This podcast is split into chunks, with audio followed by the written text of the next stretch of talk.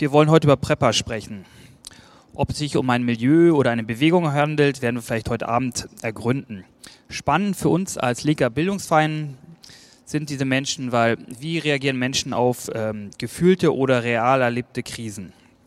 Hätten wir diesen Abend vor einem Jahr gemacht, wäre das sicherlich so eine Mischung gewesen aus äh, so einem Kuriosum und ähm, ein Milieu, in dem wahrscheinlich nicht zufällig ähm, eine Menge Faschisten sich auch tummeln.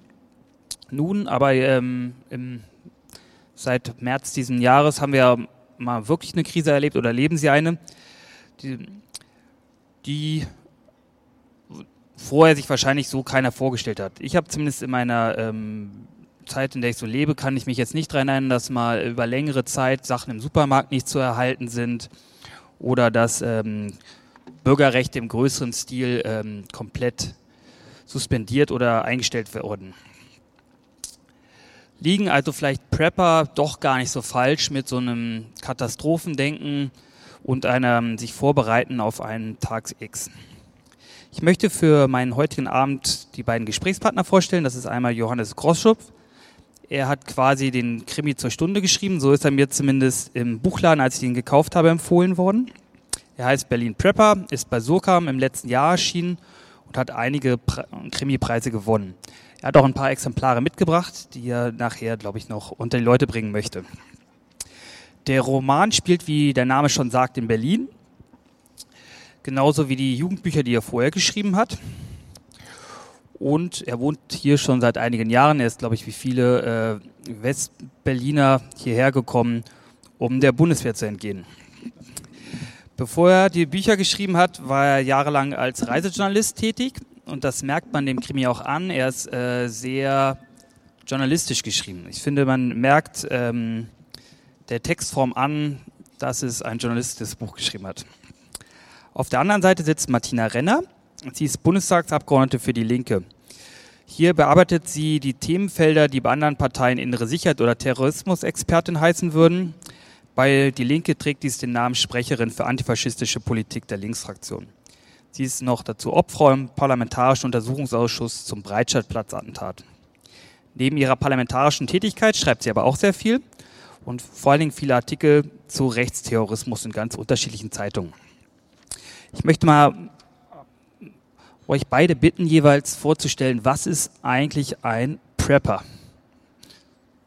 Ähm, ein Prepper ist ein Mensch, der meistens ein weißer, äh, Mittelalter oder älterer Mann, der sich äh, vorbereitet auf die kommende Katastrophe, auf äh, die Krise, die er wachen Sinnes kommen sieht und die unausweichlich ist. Deswegen bereitet er sich vor, er bunkert Sachen, äh, legt äh, halt auch äh, Lager an, äh, denkt sich Fluchtwege aus, falls es nötig ist, aus der Stadt zu verschwinden. Ähm, und er will vor allem überleben und äh, zusammen mit seiner Familie überleben. Das ist so das Wichtige, der, der Kern für ihn, wenn er noch eine Familie hat, sind auch viele, die getrennt leben. Ähm, aber dass er sozusagen in dem kleinsten gesellschaftlichen äh, manchmal auch nur ganz allein eben für sich überlebt.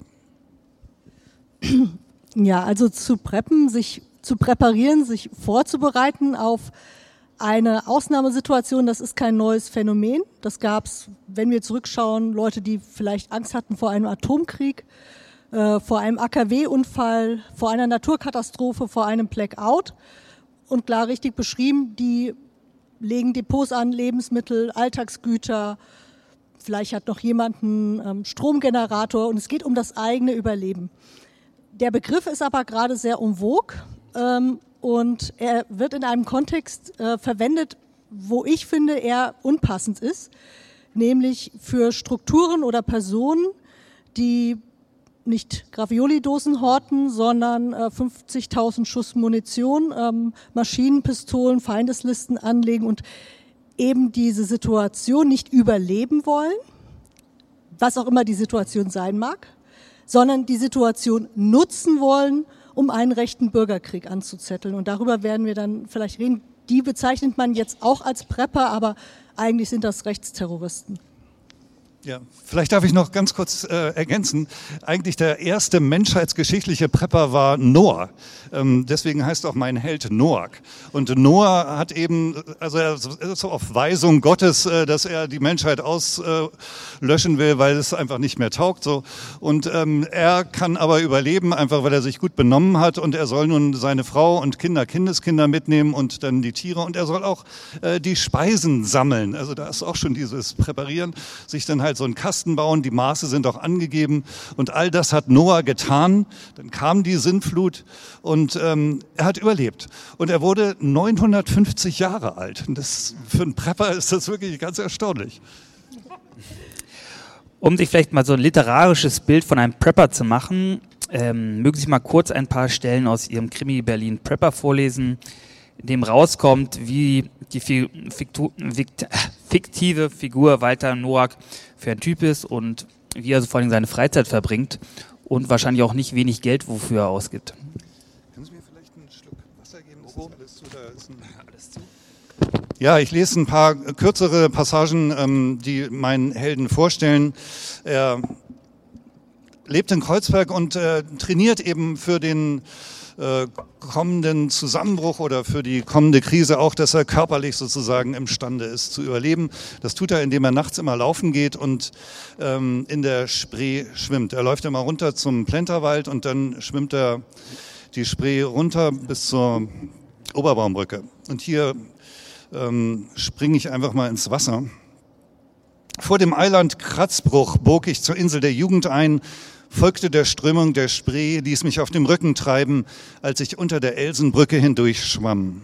Um diese Uhrzeit kamen keine Ausflugsdampfer mehr, nur sehr selten Partyflöße, auf denen betrunkene Leute krakelten. Ich sah dann schon die beiden Türme der Oberbaumbrücke vor mir. Egal zu welcher Jahreszeit strömte das Partyvolk von der Warschauer Brücke nach Kreuzberg hinein oder hinüber zum Berghain hinter dem Ostbahnhof. In vielen Nächten hörte ich auf der Brücke Straßenmusiker spielen, Flaschen zersplittern, elektronische Bässe knallten unablässig aus den Fenstern des Watergate. Eine U-Bahn zog über die Brücke hinweg. Niemand bemerkte mich, wenn ich für einen kurzen Moment die geballte Faust aus dem Wasser hob. Der Weg, der Weg zurück wurde mir, nee, warte mal, ich mach das doch nochmal. Dann drehte ich um und der eigentliche Kampf begann. Die Strömung der Spree war ruhig, aber kraftvoll. Ich musste beständig dagegenhalten.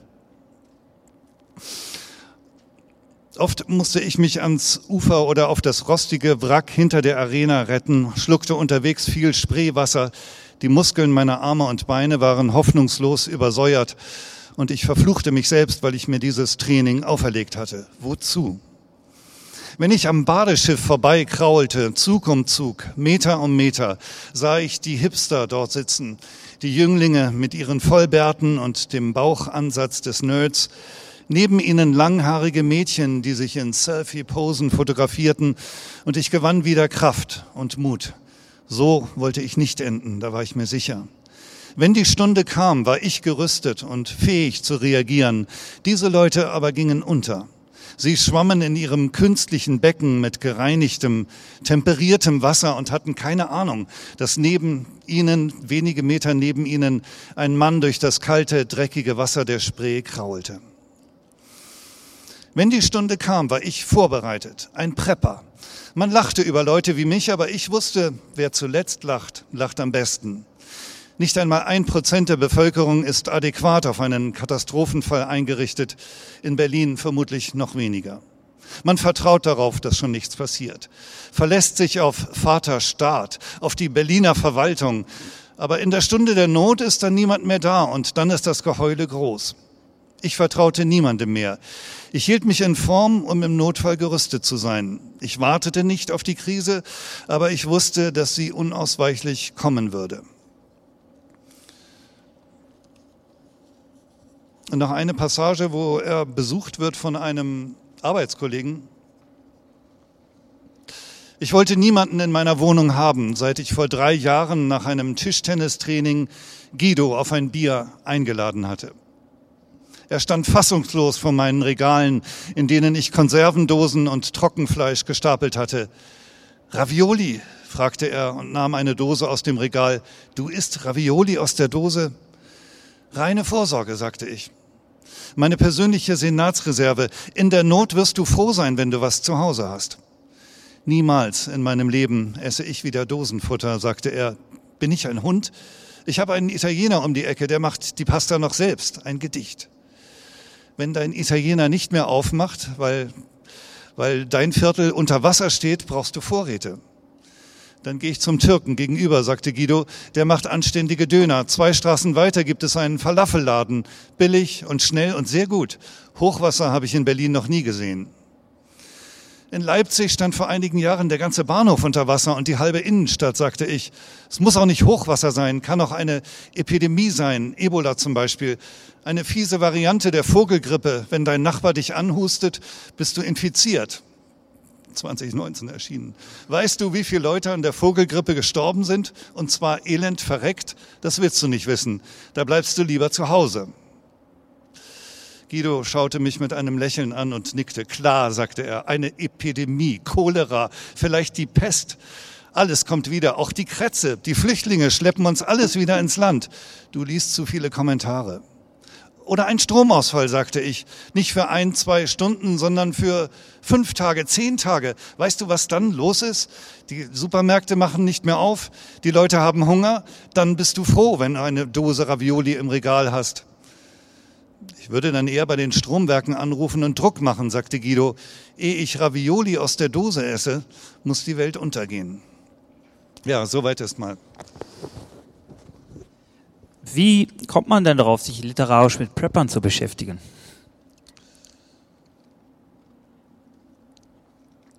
Ja, ich muss einen kleinen Schlenker machen. Ähm, Prepper sind das eine Thema in diesem Buch. Und äh, das zweite, etwas ähm, also benachbarte Thema sind äh, Hasskommentare.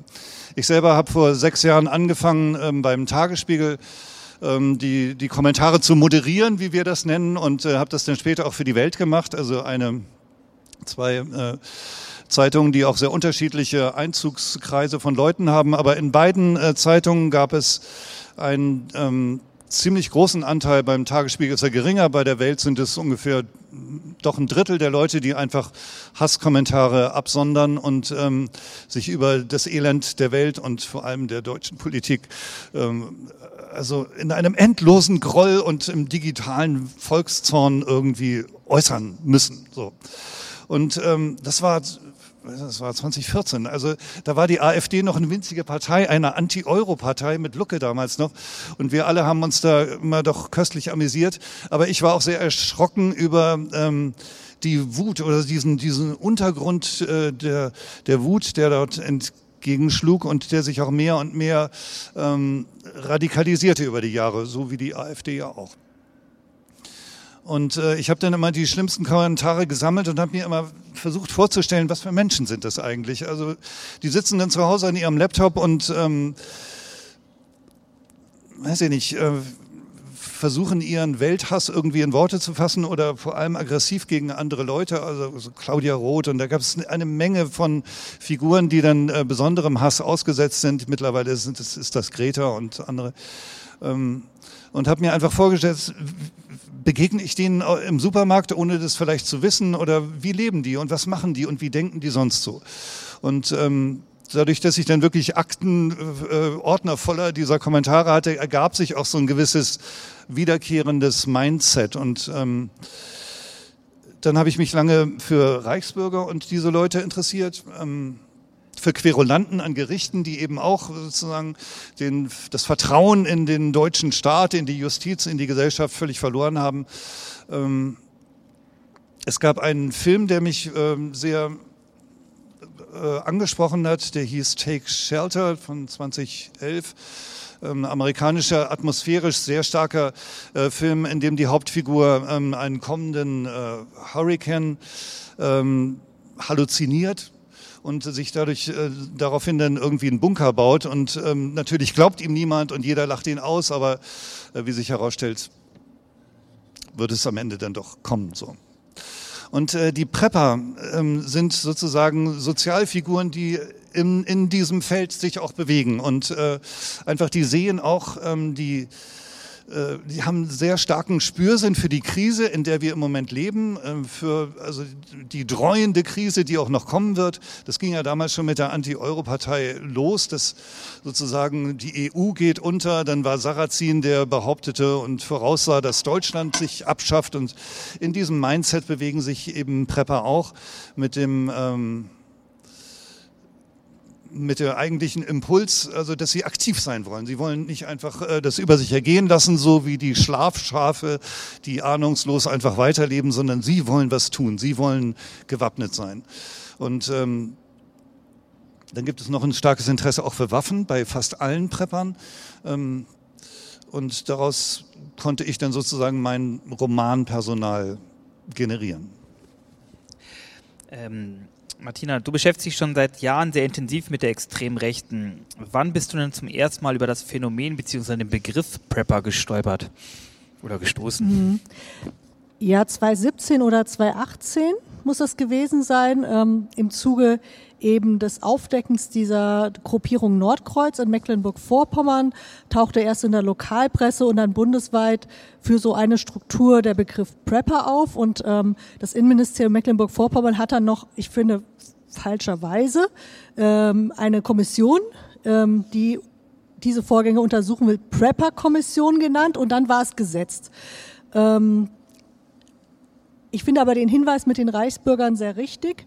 Ähm, wenn ich eben die Extremrechte anschaue und dieses Vorbereiten auf einen Tag X, ist dieses Verhalten eben älter als jetzt sowohl die Gruppe Nordkreuz als auch der Begriff Prepper, der dafür nicht so günstig verwandt wird.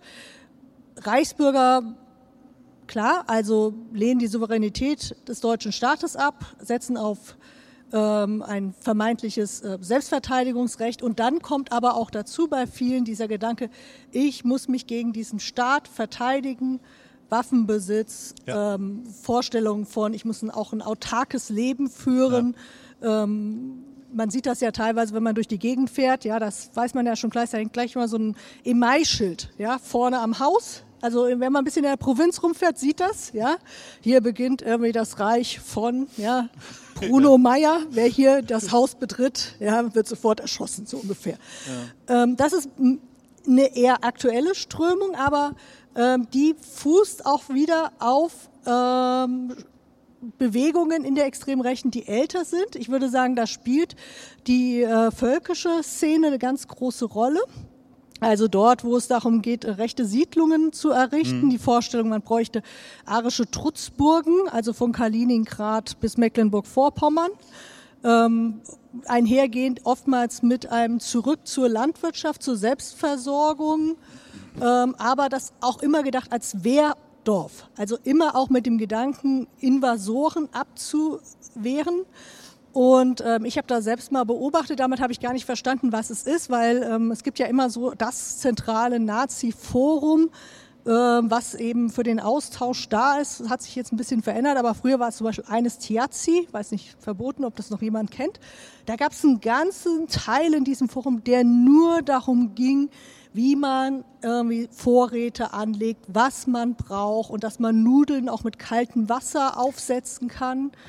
Und das ist vielleicht auch der Grund, warum das jetzt so ein Hype war, egal. Und damals habe ich mich, als ich mich damit beschäftigt habe, noch gar nicht das als Prepper verstanden, aber immer gesehen, dass es mhm. integraler Bestandteil in der rechten Szene war. Und wenn ich noch einen Step zurückgehe, würde ich sagen, auch das, was wir schon in den 70er, 80er Jahren hatten mit dem Anlegen von Depots, ähm, Forstmeister Lemke, der für die Wehrsportgruppe Hoffmann entlang der deutsch-deutschen Grenze ähm, Waffen, Sprengstoff, aber auch äh, anderes Material vergraben hat, wie ein späterer Fall, den wird hier kaum jemand kennen, aber vielleicht im Nachgang mal googeln, ist ganz interessant. Michael Krause, ein vermeintlich Obdachloser, der entlang einer ähm, Nord-Süd-Strecke auch solche Depots angelegt hat. Wenn man da reinschaut, ja, was da ähm, vergraben war, Zeltplan, Bekleidungsstücke, ähm, Stromgenerator, Lebensmittel, Kochgeschirr, Kfz-Kennzeichen, ja. ähm, Treibstoff, Waffen. Dann habe ich genau diese, diese Mischung, ähm, die es dann später, um die es dann auch bei Nordkreuz gehen wird, aber ich glaube, da reden wir dann nochmal. Also ich würde sagen, neuer Name für ein altes Phänomen in der extrem rechten Szene, aber insbesondere in diesem entweder militanten, paramilitärischen Teil oder in dem völkischen relevant. Ähm, in Johannes Groschow Roman kommt auch einmal kurz die Gruppe Nordkreuz vor, wird zumindest erwähnt. Ähm, die wurden ja, das hattest du schon von angeschnitten, auch am Anfang erst als Prepper klassifiziert. Um was für ein Netzwerk handelt es sich dabei und wie ist da im Moment der aktuelle Aufklärungsstand? Also das ist eine Gruppierung von mindestens 40, 45 Männern. Ist schon immer wichtig auch zu betonen. Ja. Äh, Im Raum Güstrow, Rostock, also Mecklenburg-Vorpommern die sich zusammengeschlossen haben, um sich auf den Tag X vorzubereiten. Vorhin habe ich schon gesagt, eben nicht, um dann dort zu überleben, sondern diese gesellschaftliche Situation zu nutzen, ähm, einen rechten Putsch ähm, durchzuführen. Die hatten auch entsprechendes Know-how, also das waren Polizisten, ähm, Soldaten, Reservisten, aber auch Zivilisten darunter hatten ähm, zu dem Zweck bei Polizei und Bundeswehr ähm, Munition, äh, Waffen und Sprengstoff abgezweigt, äh, Schießtrainings durchgeführt, ähm, Feindeslisten angelegt und sogenannte Safe Houses unterhalten, wobei ich den Begriff auch nicht so günstig fand, dass der gleich so getroppt wurde, weil es eigentlich ja so eher positiv klingt, sicherer Ort. Die meinten aber Safe Houses in der Hinsicht, das sind die Orte, wo sie entweder Kommandostände errichten oder im Falle eben dieses ähm, rechten Bürgerkrieges die zu Internierenden äh, hinbringen und von dort dann eben zur Exekution ähm, begleiten. Die haben auch an Löschkalk schon gedacht. Löschkalk, also Leichensäcke haben alle, haben alle mitbekommen. Ähm, Gründer dieser Gruppe ist ein ehemaliger KSK-Soldat. Das passt natürlich auch in die aktuelle Diskussion. Ähm, der Stand der Ermittlungen seit 2018 ist nicht äh, beruhigend, aus zweierlei Gründen muss man sagen. Zum einen sind sie bis heute nicht abgeschlossen, also keine Anklage erhoben. Das heißt, irgendwie für die sieht es so aus, da kommen wir noch mal gerade durch. Ja. Ähm, und ähm, es gibt aus dieser Struktur, wo es 40 oder 45 Beteiligte gab, also mit Arbeitsteilung. Ne? Der eine hat Safehaus unterhalten und der andere hat einen Schießstand und der dritte hat die Waffen verbuttelt und der nächste hatte vielleicht irgendwie ein Schiff auf der Ostsee irgendwie und der nächste hatte Zugang zum Logistikunternehmen, auch sehr wichtig für Transport. Also das ist auch ganz typisch für eine terroristische Struktur. Von denen werden noch zwei angeklagt. Also bisher werden nur zwei als beschuldigt geführt. Das ist ein Polizist, der seinen Dienstrechner dazu benutzt haben soll, diese Person, die umgebracht werden soll, auszuspionieren. Das verweist nochmal auf den aktuellen Kontext NSU 2.0. Und das ist ein äh, ehemaliger kommunaler Abgeordneter der Bürgerschaft in Rostock, ähm, Anwalt, ähm, die ähm, sind die herausgehobenen für die Behörden, Person und der Rest läuft so als Zeugen durch. Das ist natürlich ein Problem.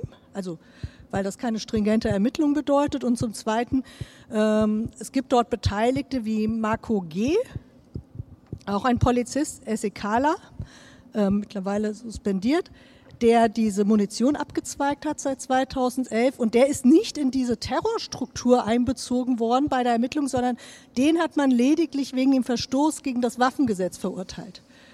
Und das ist natürlich, das ist natürlich Bewährungsstrafe, ja, ja, so, man kann für eine Terrororganisation Zehntausende Schuss Munition und Waffen wegschaffen und kommt irgendwie mit durch. Ja?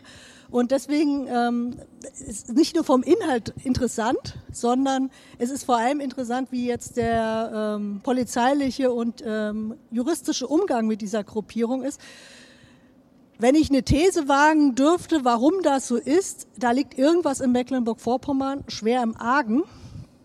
Ähm, das heißt Caffier, was da am Argen liegt, also der dortige Innenminister, der aus irgendwelchen Gründen Hemmungen hat, gegen diese Gruppe stringent vorzugehen, weil er sich wahrscheinlich entweder mit seinem Apparat anlegen müsste dann, Polizeistichwort, oder aber, das wäre die zweite Idee, in diesem Umfeld sind natürlich auch immer wieder Kommunalpolitiker und Kommunal Politikerinnen an der Stelle auch an einer, aber das ist wirklich eine Ausnahme.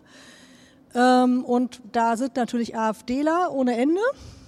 Aber ähm, man kann sogar vermuten, dass vielleicht sogar die Kontakte bis in die CDU gereicht haben und da will halt niemand, dass das aufgedeckt wird. Also das ist im Moment der Stand zu Nordkreuz und das war die Gruppierung, wo das erste Mal gesagt wurde, rechte Prepper. Ja, also ich will das wirklich nochmal ähm, betonen, dass das ähm, die Leute als Prepper zu bezeichnen, ist wirklich ein Unding, weil es sind wirklich Rechtsterroristen, die ähm, sozusagen aktiv daran arbeiten, die Stunde X oder den Bürgerkrieg oder so herbeizuführen, während äh, ein normaler Prepper äh, doch eher in passiver Erwartung ist, dass äh, irgendwer das über ihn kommt, worauf er dann reagieren will. So. Darf ich da ganz kurz was ergänzen? Es ist auch wirklich wichtig, weil es oft missverstanden wird. Wird immer gesagt, die warten auf den Tag X und dann sagen die Behörden, puh, der ist ja bisher nicht gekommen, ja, kann ja, ja nichts ja. passieren, ja, Entwarnung, die reden nur, die machen nichts, ja. In dieser Gruppierung gab es Pläne, wenn das zu lange dauert, weil niemand will als Rechtsterrorist ohne zur Tat zu schreiten irgendwann in die Kiste steigen, hatten die auch diverse Szenarien schon aufgemacht, wie sie den Tag X herbeiführen. Ich nenne mal zwei und äh, das klingt jetzt absurd, aber naja, vielleicht auch nicht. In dem Kreis gab es auch Mikrobiologen. Ähm, und ähm, ähm also die auch tatsächlich äh, in dem Beruf arbeiten, mit Zugang zu ähm, auch entsprechenden Kulturen. Und es gab eine Idee, ähm, dass man zum Beispiel die Trinkwasserversorgung angreifen könnte. Ähm, und ähm, die andere Idee, die es dort gab, war halt Anschläge unter falscher Flagge. Also, dass ich äh, irgendeinen Sprengstoffanschlag mache und im Nachhinein sage, das waren irgendwie Moslems, irgendwie Dschihadisten, Flüchtlinge und so weiter. Ähm, entsprechend den Tatort präpariere irgendwie und irgendwie damit natürlich irgendwie die zur innenpolitischen äh, Instabilität beitrage. Also das ist auch ein großer Unterschied zu den Preppern, zu diesem passiven. Die wollten halt, wenn der Tag X nicht kommt, irgendwie auch irgendwann mal gucken, irgendwie, dass das ein bisschen schneller geht.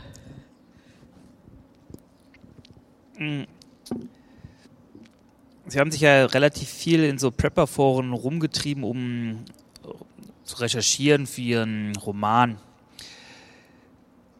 Wurde denn das auch zur Kenntnis genommen, was ähm, sozusagen die Berichterstattung über Nordkreuz oder ist das, ähm, wird sich da einfach nur über das Doseneinlagern unterhalten? Und meine zweite Frage ein bisschen, ähm, gibt es denn auch einen Widerspruch? Gibt es sozusagen auch sagen wir, Prepper, die sagen, das ist äh, ihnen zu politisch oder das nicht.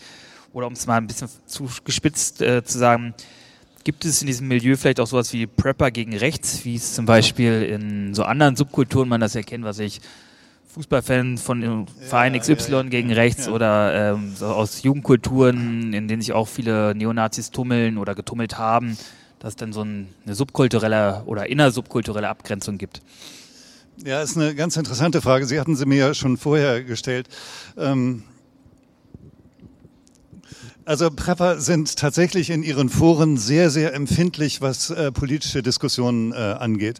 Es wird schon mal auch dann diese Nordstern-Sache oder so ähm, in die Diskussion gebracht, aber dann gibt es immer einen Aufschrei, das hat mit uns alles nichts zu tun. Wir äh, wollen nur unsere äh, Lebensmittel bunkern und wir wollen gucken, welche Fahrzeugtypen sich am besten eignen, um irgendwie durch die Wildnis zu kommen. Wir tauschen äh, Tipps aus, wie man Trinkwasser irgendwie gut äh, gewinnt und so weiter und so weiter. Und es ist eine Unverschämtheit, uns ständig in die rechte Ecke zu schieben. Ja, also es gibt ja ganz viele Leute, die sich darüber aufregen, dass man sie in die echte Re Ecke, rechte Ecke schieben will.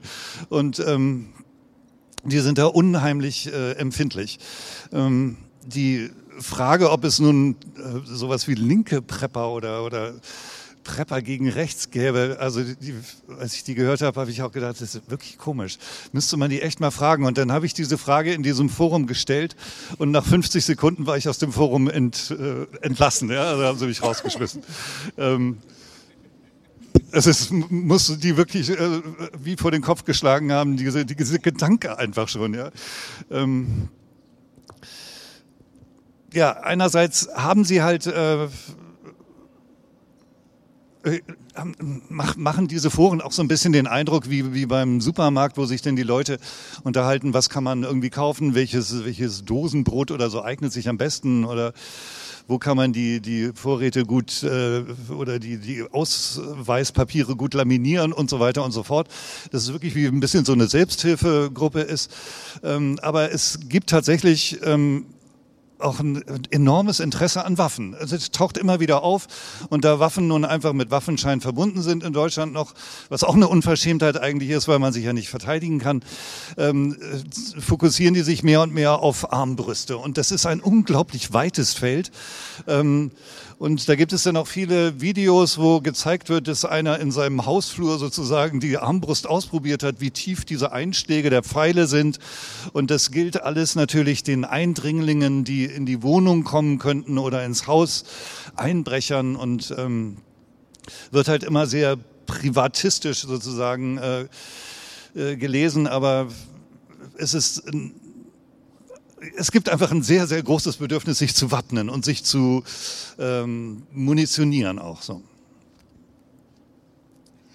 Ähm, an Sie beide. Ich habe mich so ein bisschen in der Vorbereitung für den Abend mir auch viele ähm, Dokus bzw. So Lehrvideos auch anguckt. Ähm, mir ist aufgefallen, im letzten halben Jahr gab es auf jeden Fall eine wahnsinnige Bericht, also jetzt auch vor der Corona-Krise eine wahnsinnige Berichterstattung über ähm, Prepper. Ich glaube, es gibt kein ähm, Fernsehmagazin, das nicht mal jetzt Berichte gemacht hat. Was mir halt aufgefallen ist, ähm, eigentlich habe ich da nur Männer gesehen und da sozusagen die Frage nach der geschlechtlichen Dimension, haben mehr, Männer mehr Angst vor sowas, vor dem Zusammenbruch? Ja, Männer und Angst, das ist so ein eigenes Thema auch. Also äh, Männer haben auch Angst, aber sie geben es nicht so gerne zu oder wollen diese Angst gar nicht erst ähm, wahrnehmen. So, und das ist, glaube ich, das eigentliche Problem, dass sie dann in so einen Aktionismus verfallen und was tun wollen und was machen wollen. Und Hauptsache die Angst gar nicht erst ähm, sozusagen spüren zu müssen. Das war auch jetzt in diesen Corona-Zeiten, dieses, dieses Klopapier kaufen ist halt wirklich so eine so eine typische Angstabwehr, dass man dann halt irgendwas macht und dann hat man so ein Packen Klopapier in der Hand äh, und äh, hat aber dann, also die Angst geht ja davon auch nur äh, zum Teil weg und äh, müsste gleich wieder neu eingekauft werden. So. Dann ist es halt Hefe, was man haben will oder wie auch immer. Ähm, es sind vor allem Männer, ich glaube 95 Prozent der Prepper sind Männer, obwohl es also sozusagen das, das Prepping-Prinzip ist eigentlich eine sehr weibliche, also sage ich jetzt mal als weiter Mann. Zusammenbruch. ja, man könnte es voraussehen. Ähm, hat ja auch sehr weibliche ähm, Grundlagen. Also ist natürlich jetzt alles klischeebehaftet, aber sowas wie ähm, irgendwie Johannisbeeren äh, einfrieren oder äh, irgendwelche Früchte einmachen, so wie unsere Omas das noch alle gemacht haben, ist ja auch eine Prepping-Geschichte. Und ähm, dass das Männer halt so machen, hat eben also denke ich, auch sehr stark mit so einem ähm, überkommenen Männlichkeitsideal zu tun, was sie jetzt irgendwie mehr und mehr wieder für sich entdecken wollen. Kommt auch, glaube ich, in Amerika äh, sehr viel stärker noch als hier. Einfach der, der traditionelle Mann als Versorger der Familie, als Beschützer der Kernfamilie, der halt ähm, mit Muskelkraft und ähm, wilder innerer äh, Energie sich dafür einsetzt, dass seine Liebsten irgendwie gewinnen und durchkommen und am Leben bleiben. So. Ähm, das ist so eine Männlichkeitsauffassung, die in unseren Breiten so, so, sehr stark hinterfragt wurde, was Männern natürlich auch sehr weh tut, ähm, nicht mehr so anerkannt zu werden. Und dann äh, ist man auch froh, wenn man sozusagen in der Weise wieder gefragt ist oder deswegen wird das auch so imaginiert. Aber für Sie als Frau vielleicht mal? Also ich beschäftige mich ja mehr mit denen, die fälschlicherweise Prepper genannt werden, die aber auch alles Männer sind und bei denen natürlich Ausgangspunkt, ich finde aber so etwas wie so eine vermeintliche Ohnmachterfahrung ist. Ja? Also da gibt es eine Figur, ja, da würden böse Mächte oder Merkel oder wer auch immer etwas mit dem Land, der eigenen Art zu leben, der imaginierten weißen Rasse, der Familie machen. Äh, worüber man die Kontrolle verliert und dagegen muss man steuern. Ja, und ja, gegen geradezu wie in Notwehr. Ist genau, gerade so. Und da wird ja auch oftmals dann tatsächlich aufs Grundgesetz abgestellt und erzählt, es gäbe auch ein Widerstandsrecht und ähnliches. Dann geht es aber da ganz Schlag auf Schlag. Ja? Aus dieser Situation wird wird gleich gesagt, das müssen wir tun mit Waffen. Also das ist genau das, was eben das Spezifische ist an der extremen Rechte. Dann sagen die nicht, ja, da müssen wir mal dann ein bisschen gucken, sondern dann sagen die, dann muss ich irgendwie jetzt auch mal sehen, irgendwie, dass ich entsprechend ähm, das Haus vollstelle oder wenn ich äh, fürchte, dass demnächst eine Durchsuchung ist, vergrabe.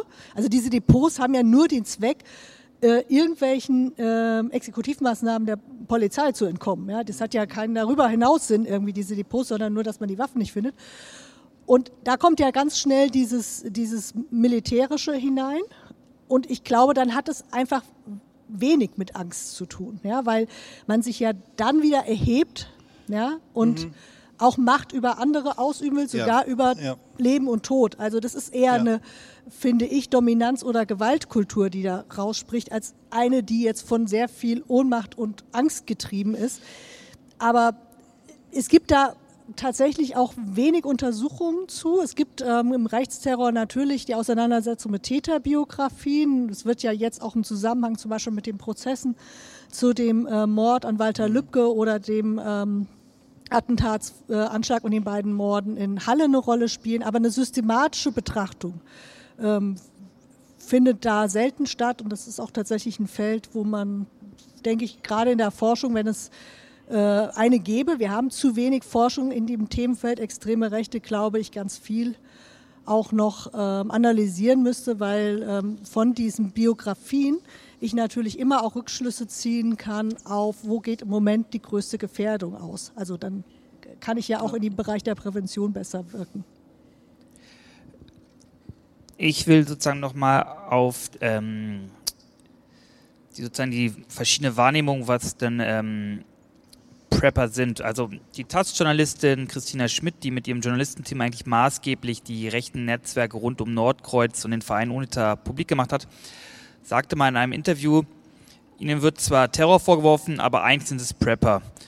Das führte halt in der öffentlichen Wahrnehmung immer zu so einem Aufatmen, sind zwar Spinner, aber äh, geht keine Gefahr von aus kann man eigentlich sagen, dass die Bezeichnung Prepper eine eigentlich Verschleierung des Begriffs ist, was es, um was für Leute es zumindest bei Nordkreuz handelt? Ja, also das kann ich ganz kurz beantworten, ja. Ich kann nur nicht beurteilen, ob das absichtsvoll war oder ob man einfach ähm, sich nicht getraut hat, Rechtsterror zu sagen. Also dieser Begriff geht ja vielen in der Sicherheitspolitik irgendwie ähm, schwer über die Lippen. Ja, da wird ja häufiger gerne mal von Hassverbrechen geredet oder von irgendeinem anderen Schwurbel. Also bevor man Rechtsterror sagt, da muss was passieren, das ist ungefähr wie Rassismus. Und zwar R-Wörter, da haben die immer so eine kleine äh, Klemmung, bevor die rüberkommen. Und gut, und dann wahrscheinlich, niemand will sagen, in meinem Bundesland habe ich ein Problem. Und da wollte Mecklenburg-Vorpommern auch nicht sagen, ich habe ein Problem mit Rechtsterror. Ähm, haben sie zum Beispiel auch sehr lange ignoriert nach dem ähm, Mord des NSU in Rostock. Also wie lange hat es gedauert, bis es dort einen Untersuchungsausschuss gab? Ja, und dann hat man gesagt, ja, wenn nicht Rechtsterror, sagen wir Prepper. Ne? So, also ob sich das jemand in irgendeiner PR-Abteilung ausgedacht hat, weiß ich nicht. Ja, aber die Wirkung war die, die du zu Recht beschrieben hast. Es hat halt vom Thema abgelenkt.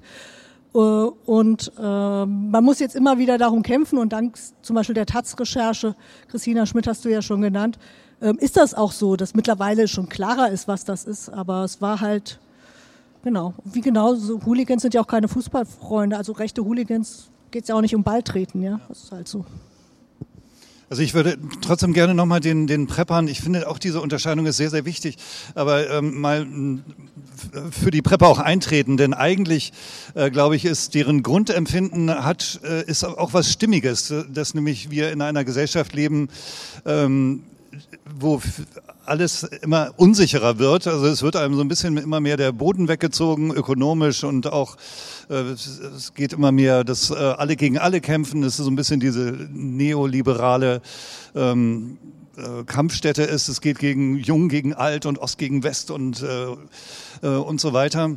Und äh, dieses, dieses Grundempfinden, dass es eigentlich ein heikles Dasein ist, wird dann sozusagen ja, umgewandelt in dieses, ich, ich muss mich äh, irgendwie wappnen oder ich muss was bunkern oder so. Ähm, das ist aber wirklich eher so eine, so eine passive Erwartungshaltung, während die Rechtsterroristen, ähm, wie Sie das eben sagten, die gehen da ganz anders ran. Die, die wollen da wirklich aktiv etwas bewirken und ähm, sehen auch sozusagen unsere Gesellschaft oder den Staat als Krankheit an und sie sind die Ärzte und sie haben die richtige Therapie und die richtige Therapie ist einfach da mit Waffengewalt ähm, Leute umzubringen oder sozusagen den, äh, den Putsch zu initiieren. Und das ist eine völlig andere ähm, Herangehensweise. Und sie fühlen sich auch unserem Recht oder so überhaupt nicht mehr unterworfen, sondern äh, nehmen da ein höheres Recht in Anspruch und äh, wissen auch, dass sie straffrei ausgehen. Und sie gehen selbst bei uns noch straffrei aus. Also das ist wirklich absurd. Ähm, komme ich sozusagen auch eigentlich eine Frage, die eben schon so ein bisschen angeschnitten wurde. Die Prepper-Bewegung kommt, zumindest so wie es äh, mir bei dem jetzt Durchschauen der ähm, diversen Dokumentationen angeeignet habe, ja eigentlich aus den USA. Ähm, dort ist, glaube ich, so das Vertrauen oder so die Erwartungshaltung an den Staat ähm, wesentlich geringer ausgeprägt als bei uns, was dann ja auch zu so, ähm, also für uns in Europa absurden Vorstellungen ähm, führt, dass, oder andersrum gesagt, dass sozusagen Amerikaner sowas, so einen europäischen Sozialstaat schon als äh, Kommunismus labeln oder sowas. Und da finde ich, macht sowas wie so Prepper sein ähm, ja Sinn, wenn man sagt, es gibt kein äh, staatliches Gesundheitssystem, dann ähm, ist man selbst dazu fähig, sich die Zähne zu ziehen oder sonst was. Ähm, in Deutschland ist es ja aber ein bisschen anders. Eigentlich gibt es ja hier seit Bismarck relativ äh, verhältnismäßig starke, stabile staatliche Strukturen über sozusagen das politische System hinweg. Aber warum hat sich in Deutschland denn so ein Milieu oder so eine Szene trotzdem entwickelt? Also sozusagen jetzt die, die reinen Prepper sozusagen. Also ich denke schon, dass das was damit zu tun hat, dass wir zum Beispiel im Zusammenhang mit der Agenda 2010 diesen neoliberalen Rückbau des Staates, insbesondere des Sozialstaates, erlebt haben. Und die Botschaft war ja, du musst dich um dich selbst kümmern, sonst bist du verloren. Und das ist ja auch die Botschaft, die viele Prepper beherzigen der Staat ist nicht für mich da, also muss Vorsorge eben dann selbst organisiert sein. Ich glaube, das ist schon ein ziemlicher Moment. Rechte Prepper gehen ja dann ein Stück weiter und da sind sie dann rechtszerrissen. Die sagen nicht einfach, der Staat ist nicht für mich da, sondern die sagen, es gibt den Staat gar nicht mehr, der Staat muss weg, ich bekämpfe den Staat. Ja, man muss sich ja auch nochmal klar machen, ganz deutlich ist es bei diesen Anschlagplänen, die richteten sich nicht einfach nur gegen missliebige Personen, sondern es richtete sich gegen ähm, äh, Menschen, wo sie annahmen, dass die so einen rechten Putsch nicht kampflos hinnehmen werden, weil sie überzeugte Demokratinnen und Demokraten sind und sich in den Weg stellen. Das war Ziel dieser Exekutionsvorstellung. Und das hat etwas mit gesellschaftlichem Klima zu tun. Also dem Rückzug des Staates, die Betonung des Privaten, aber für das, was wir im Rechtsterror dann sehen, unter diesen, die sich vorbereiten auf den Tag X, glaube ich, dass dazu kommt eben diese autoritäre Rechtsentwicklung in der Gesellschaft, die wiederum verbunden ist mit der sozialen, aber die ich auch eigenständig nochmal betrachten muss. Und deswegen ist diese, diese Frage, ähm, wie Rechte jetzt auch in der Corona-Krise reagieren, nennt die extreme Rechte, aber auch weitestgehend die gesellschaftliche Rechte, auch noch nicht entschieden. Weil wenn dann diese Auseinandersetzung wieder das Soziale berühren wird, und das wird irgendwann kommen, wenn es darum geht, wer denn die Kosten zu tragen hat, kann es durchaus sein, dass sie die Situation auch versuchen werden zu nutzen, ähm, um gegebenenfalls nochmal in irgendeiner Form ähm, für sich jetzt auch aus der Situation heraus ähm, Moment zu generieren, wo sie ähm, dann auch mit politischer Gewalt vorgehen werden. Also ich würde im Moment auch keine Entwarnung geben, ähm, ähm, dass nicht auch ähm, wir jetzt in einer Situation sind, wo durchaus aus solchen Zusammenhängen, die nicht entwaffnet sind, ähm, die sich relativ geschützt fühlen, äh, heraus nicht auch in irgendeiner Form es zu politischen Anschlägen kommt. Ähm, ja, also was das Politische angeht und diesen Rechtsterrorismus, ähm, habe ich tatsächlich überhaupt keine Erklärung, wieso das so ist oder wieso die Gesellschaft immer weiter sozusagen nach rechts äh, abkippt. Es erfüllt mich einfach nur mit echtem Schauder. Ähm, also Sie sind da politisch sehr viel kompetenter, aber äh, ich begreife es einfach nicht. Ich sehe das, ich nehme das äh, sehr stark wahr, dass das durch alle sozusagen ähm, Verästelungen der Gesellschaft immer mehr ähm, normaler wird. Also auch die, die Weltredakteure, die Welt ist eine rechte Zeitung, ja, aber da, da stehen die Redakteure beim Mittagessen und unterhalten sich, dass sie jetzt auch den Waffenschein machen. Ja, das braucht man heutzutage. Oder einfach, ich kotze schon bei diesen SUVs, die sozusagen so eine Militarisierung der Mittelschicht einfach darstellen. Also mir stehen da die Haare zu Berge. Ähm, was jetzt das schwindende Vertrauen angeht, also das ähm, ist, glaube ich, so dieses Prepper-Grundgefühl, dass einfach äh, man nicht mehr so richtig vertrauen kann. Ähm, das ist ein Gefühl, das ich auch nachvollziehen kann und dass man auch in vielen äh, gesellschaftlichen oder privaten äh, Katastrophenerfahrungen, glaube ich, auch einfach äh, verstehen kann. Also wenn jemand seine Arbeit verliert oder, weiß ich nicht, am Ende der DDR, dass sie den ganzen Staat sozusagen verlieren oder äh, wenn man ähm, die, die, die Ehe äh, trennt sich oder irgendwie solche Sachen, äh, dass einem da irgendwie der Boden weggezogen ist und dann man dann irgendwie versucht, sich ähm, eine eigene Welt zu basteln, das kann ich schon verstehen. Dass die USA da so ein bisschen Vorreiter sind, ähm, ja, also das also dieses Gesundheitswesen, was äh, da sozusagen nicht äh, entwickelt ist, das führt ja dann auch dazu, dass sie ähm, seit Jahren eine Gesundheitskatastrophe, eine Epidemie an diesen, mit diesen Schmerzmitteln haben. Ähm, das, was, das haben wir überhaupt noch nicht mitgekriegt. Die ähm, versuchen sich alle selber zu kurieren oder die Schmerzen halt selber irgendwie in den Griff zu kriegen und ähm, werden wirklich zu Zehntausenden abhängig und äh, überdosieren sich dann auch. Und es ist wirklich katastrophal, viel schlimmer als, als Corona jetzt so. Ähm, aber das nur nebenbei. Okay, wir haben, ich habe jetzt relativ viele Fragen gestellt. Ähm, wenn Sie gerne eine Frage stellen wollen, hinten der junge Mann läuft mit Mikrofon rum. Wir würden immer darum drei nehmen. Ups, dann. Ob, da, da und.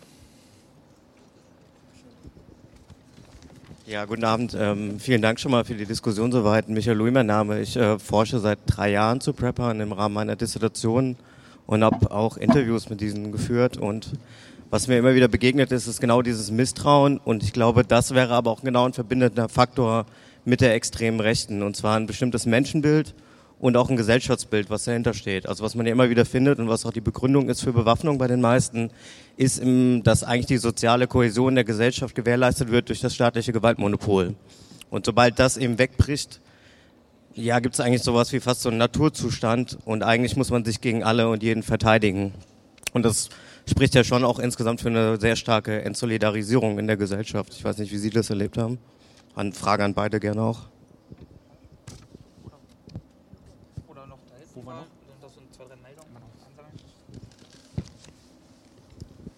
Ja, eine relativ simple Frage. Und zwar, wir haben ja Preppen als Subkultur abgegrenzt von äh, Rechtsterrorismus. Und das ist ja die klassische Situation, würde ich mal behaupten, so Subkulturen, die durchaus auch so äh, Männlichkeitsbilder, Machtgeschichten und sowas ansprechen, sind ja noch immer Rekrutierungsfelder, wenn sie noch im unpolitischen Bereich stattfinden für äh, rechtsterroristische rechte äh, Aktivitäten. Und ist die Frage, hat man das schon beobachten können, dass man jetzt Normal-Prepper hat aus einem, einem kleinbürgerlichen Milieu, die dann ins extreme Rechte geistig so wegdriften? Ja, ich antworte da gleich mal drauf, weil ich kann mir das in diesen Foren, in denen ich unterwegs gewesen bin, muss ich ja nun sagen, ähm, sehr, sehr gut vorstellen, dass einfach sozusagen diese ständige Bestätigung ist einfach so dieses Blasending, ja, dass man äh, sich immer über die gleichen Themen unterhält und auch immer die gleichen ähm, äh, sozusagen äh, Diagnosen der Zeit oder politischen äh, Diagnosen hin und her getauscht werden, dass sich dann so eine allmähliche Meinung verfestigt, man müsse etwas tun, was über das reine Preppen hinausgeht. Ne? Dass man da in, in so, eine, ähm, so einen Aktionismus dann mehr und mehr hineinkommt. Das sehe ich auch bei den äh, Zeitungskommentaren, die ich ähm, bis vor kurzem auch noch moderiert habe. Das mache ich jetzt nicht mehr. Aber da war es sehr deutlich zu spüren, dass es mehr und mehr solcher Stimmen gab, die eben sagten, das können wir jetzt nicht einfach äh, immer nur mit ansehen, sondern man muss doch etwas tun. Und äh, man muss jetzt mal einen Panzer nach Berlin schicken, um mit diesem Saustall aufzuräumen. Ja, also das sind so ein bisschen die, die Stammtischstimmen, aber die mehren sich dann mehr und mehr und dann ist es abzusehen, dass auch ähm, Leute, die sich für eine Elite halten oder auch von uns ja gesellschaftlich auch als Elite angesehen und auch bezahlt werden, äh, die dann eben auch die Mittel haben, dass äh, das in solchen Kreisen dann eben auch sich verfestigt und zur Aktion kommt. Also zu der Frage, ähm, ob es da Übergänge gibt von Preppern zu dann eben ähm, organisierten extremen Rechten, kann ich gar nicht sagen, weil ich weiß auch zum Beispiel bei den Akteuren von Nordkreuz relativ viel zu den einzelnen Personen. Ich weiß aber zum Beispiel nicht, ob die vormals schon eben zehn Jahre mit ähm, weiß ich nicht, Preppen nur, pur beschäftigt waren. Ähm, was aber richtig ist, war, was diese erste Bemerkung war, klar gibt es da Zusammenhänge, wobei ich tatsächlich betonen würde, dass für die, die ich bei den ähm, Rechtsterroristen sehe, für die ähm, ist das Ideologische zentral. Ja? Auch diese Erzählung, der Staat hat fertig, er schützt uns nicht, er hat sein Gewaltmonopol abgegeben, ist ja im Grunde eine Lüge. Ja? Weil, ähm, wenn wir uns zum Beispiel die Zahlen der polizeilichen Kriminalstatistik ansehen, gerade auf die Kriminalitätsfelder, auf die dort abgestellt wird häufig, also äh, Mord, äh, Vergewaltigung, ähm, Bandenkriminalität, also Wohnungseinbrüche, das sind alles Indikatoren, die rückgängig sind. Aber nichtsdestotrotz hat sich dort ein Bild verfestigt, was sagt, irgendwie Staat ähm, ist am Ende. Und dasselbe gilt, glaube ich, für diesen Zusammenhang, den ich gesagt habe. Ähm, ähm, die neoliberale Zurichtung der Gesellschaft hat ihre Opfer ähm, produziert und unter diesen Opfern sind viele, wo ich sage, die sagen zu Recht, ich fühle mich im Stich gelassen. Aber wenn ich mir die angucke, um die es zum Beispiel bei Nordkreuz geht, für die trifft das nicht zu. Das ist eine etablierte Bürgerschicht. Ja, das sind Handwerkermeister, Anwälte, das sind Leute mit einem Eigenheim, einem Job im Auto und niemand hat dem was weggenommen, auch schon gar kein Flüchtling. Ja, also deswegen würde ich sagen, ich glaube, dort für, für die eigene Legitimation ist das Ideologische viel zentraler als tatsächlich die sozioökonomische Situation. Aber das ist wie gesagt, nur den Blick, den man hat, wenn man auf die Leute schaut. Es kann durchaus auch andere Bezüge geben. Hallo. Ähm, ich habe noch mal eine Nachfrage zu Nordkreuz. Du meintest ja, dass bisher zwei Leute gerichtlich belangt werden, was ich nicht so hm? beschuldigt. Ähm, was ich nicht so ganz verstehe, ist, dass bei Linken 129er ja schon für viel kleinere, ähm, also zwei Hämmer und äh, ähnliches sozusagen ausgepackt werden. Also ist es, warum kommen da keine 129er Verfahren äh, zustande?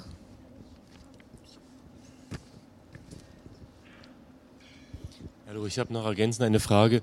Wenn es äh, hauptsächlich Männer sind, die sich da beteiligen, wo, wo sind die Frauen? Haben die Männer Frauen oder sind das Menschen, die eher alleine leben und äh, einfach ja, wie, wie auch immer keinen Gesprächspartner haben und deswegen auf keine anderen Themen kommen. Äh, Gibt es da etwas, was bekannt ist, was man ja, darüber weiß? Ja, äh, danke. Die Frage habe ich jetzt auch schon rumgetrieben. Ähm, also woran ich dabei denken musste, vor ein paar Wochen hatte die Taz zum Beispiel eine andere Recherche veröffentlicht, in der ich glaube in Sachsen ein ähnliches Netzwerk äh, aufgedeckt wurde, wo es ja sehr, sehr deutlich war, dass da eben auch die Frauen, ähm, also dass zwei Ehefrauen äh, von Beteiligten in diesem Netzwerk dass sie Teil des Netzwerks waren. Also es war eine gleichberechtigte Gruppe, in der eben auch Ehepaare organisiert waren, in der es eine sehr, sehr klare in den Umsturzplänen der späteren Organisation eine sehr, sehr klare, gegenderte Aufteilung von Arbeiten und Zuständigkeitsbereichen gab, die da gemacht werden sollen. Und ähm, das ist nämlich, deswegen stelle ich, mich, stelle ich mir auch diese Frage. Ich frage mich einerseits, sind das äh, irgendwie segregierte Männer, die sich da herausgezogen haben und äh, aus denen genau diese Ideen auch kommen heraus. Man muss sich vorbereiten und mir wird etwas weggenommen und das ist dann auch die Frau. Oder gibt es da nicht vielleicht auch einen gewissen blinden Fleck, dass es vielleicht gerade die Männer sind, die sich in Foren organisieren, also quasi dort die Öffentlichkeit innerhalb dieser Szene suchen, es aber vielleicht gleichzeitig Frauen gibt, die aber dann eben in der klassischen Geschlechtertrennung im Hintergrund nichtsdestotrotz vorhanden sind, ebenfalls mit agieren, aber einfach weniger sichtbar sind. Ja, ich, ich kann auf die eher unpolitischen ähm, äh, Prepper-Männer würde ich eingehen wollen. Ähm, das ist tatsächlich auch mein Eindruck in diesen äh, Prepperforen, dass es ähm, ja oft alleinstehende Männer sind, die sich äh, das äh, mehr oder weniger wie so ein, so ein Hobby äh, an Land gezogen haben, äh, dass es da keine Frau im Hintergrund äh, gibt, die jetzt äh, die Pfirsiche einmacht, sondern muss man alles selber machen. Und ähm, es gibt auch unter den traditionellen Männern ähm, einen sehr starken Groll, dass die Frauen jetzt irgendwie so ganz andere, immer Ansprüche an die Männer haben, die so ganz anders sind und ähm, dass sie sich da so ein bisschen abgehängt fühlen von der gesellschaftlichen Entwicklung und ähm, einfach zurückbleiben in so einem inneren äh, Frust. Ja? Und ähm, ja, dass sie tatsächlich äh, also irgendwie imaginieren, immer in so einem Bunker zu sitzen, mal um zu überleben, aber tatsächlich sitzen sie schon in ihrem Bunker und überleben einfach ihre Einsamkeit. So, das ist so mein Eindruck oft. Also die Frage, warum kein 129a-Verfahren geführt wird, also auch wenn Klammer auf Klammer zu wir keine große Fans von diesem Paragraphen sind, aber die muss man an den Generalbundesanwalt richten. Ich kann den nicht beantworten, äh, weil ich durchaus sehe, dass eigentlich uh, die Voraussetzungen in dem, was man ähm, dort an ähm, Tatbeteiligung hat, eigentlich vorliegen müsste für eine Unterstützung, wenn nicht gar für eine Mitgliedschaft. Das ist vielleicht schwer nachzuweisen, aber wenigstens für eine Unterstützungshandlung.